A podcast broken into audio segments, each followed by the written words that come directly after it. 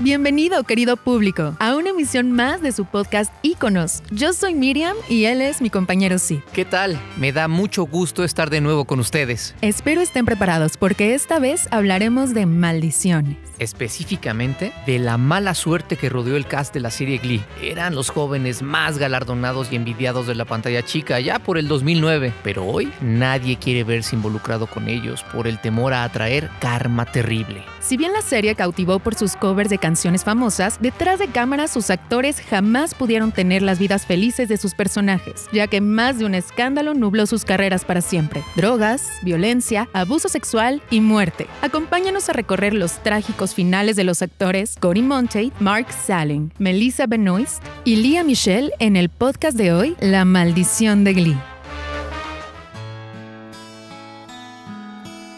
Cory Monteith interpretó al popular mariscal de campo de la preparatoria William McKinley Fit Hudson. Desafortunadamente, en la vida real, Monteith era un alma atormentada. El actor cayó en las drogas desde muy chico. Cuando era adolescente, robó a un pariente cercano una suma considerable de dinero y dicho familiar le dijo que tenía que rehabilitarse o de lo contrario, lo acusaría ante la policía. Monteith ingresó a una clínica y poco después de su salida comenzó su carrera artística. En el 2006, con 24 años de edad, Cory logró entrar a Glee y en el 2012 comenzó una relación con su coprotagonista, Lia Michelle. Todo pintaba excelente para Monty. Llevaba varios meses sobrio, la serie era todo un éxito a nivel mundial y su corazón había encontrado a su media naranja. Sin embargo, no pudo mantener su estabilidad por mucho tiempo y la tentación llamó de nuevo a su puerta. El 13 de julio del 2013, a los 31 años, Monty fue hallado muerto en una habitación de un hotel en Vancouver por una sobredosis de alcohol y heroína. Su muerte dejó a todo el mundo devastado. Durante la quinta temporada, la producción de Glee le rindió tributo en un episodio titulado The Quarterback, donde los personajes despedían a Finn, el personaje de Monty.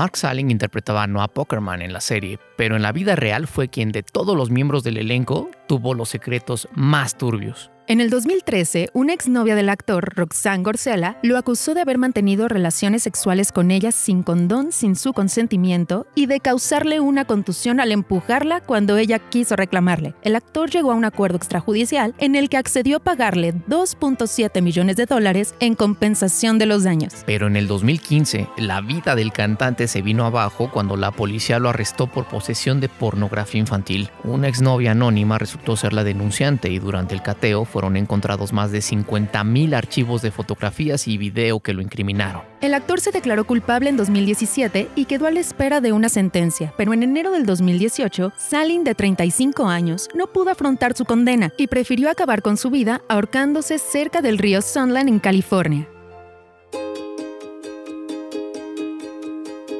La actriz Melissa Benoist se integró a Glee en el 2012 en la cuarta temporada. El personaje de Benoist, Marley Rose, era una chica que sufría bullying, pero que lograba salir adelante gracias a su gran coraje, algo parecido a lo que le ocurrió en la vida real. Melissa conoció a Blake Jenner en el rodaje y comenzaron una relación que se convirtió en matrimonio en el 2015 cuando ella tenía 27 y él 23 años. Todo parecía perfecto, pero en el 2019 Benoist reveló la violencia que sufrió al lado de Jenner. La actriz detalló que era forzada a vestirse para que no llamara la atención. Su esposo le prohibía aceptar papeles por celos y solía golpearla cuando peleaban. Aunque al principio Jenner guardó silencio, al año siguiente respondió a las acusaciones diciendo que lamentaba su comportamiento, el cual era una conducta codependiente que estaba trabajando para cambiar. A pesar de ello, Melissa ha participado en papeles exitosos en cintas como Whiplash y en la serie Supergirl, y todo indica que por fin logró hallar un final feliz, ya que ahora se encuentra casada con el también actor Chris Wood y acaba de ser mamá en el 2020.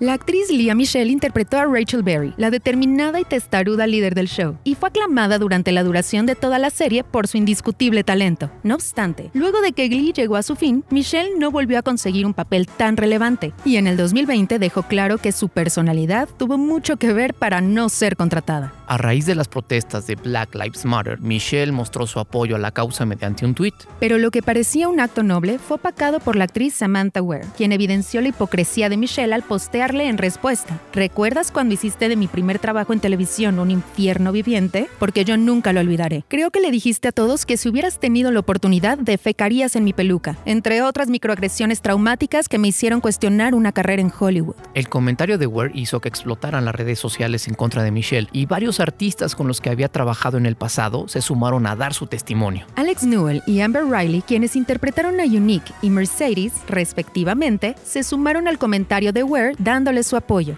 Por su parte, la actriz Yvette Nicole Brown, quien trabajó con Michelle en un sitcom para la ABC, recalcó la actitud de diva de la actriz y comentó que ella trataba mal a quienes no fueran los actores principales de sus proyectos. A Michelle no le quedó de otra más que publicar un comunicado disculpándose por su comportamiento, aunque a la vez reafirmó no estar de acuerdo con las acusaciones. Varias marcas que la patrocinaban le retiraron su apoyo y a la fecha la actriz de 34 años sigue sin poder hacer despegar su carrera.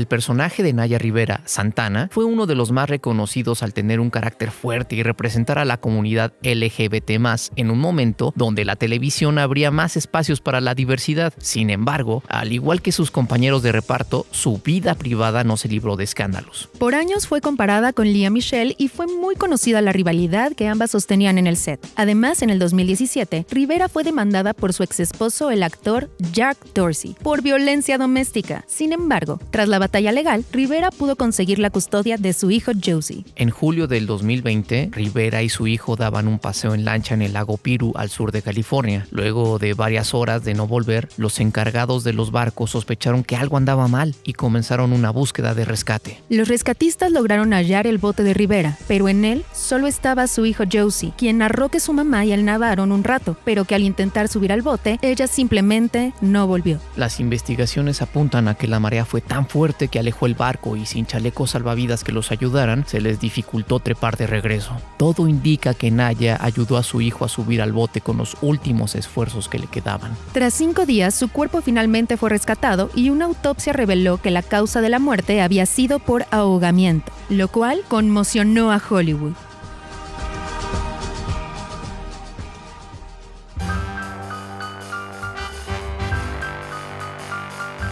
¿Acaso estas tragedias fueron causadas por la irresponsabilidad de los actores o se tratará en realidad de una maldición? Yo en lo personal prefiero recordar a la serie en sus primeras temporadas, cuando el mensaje era el éxito está en la unión a pesar de todo.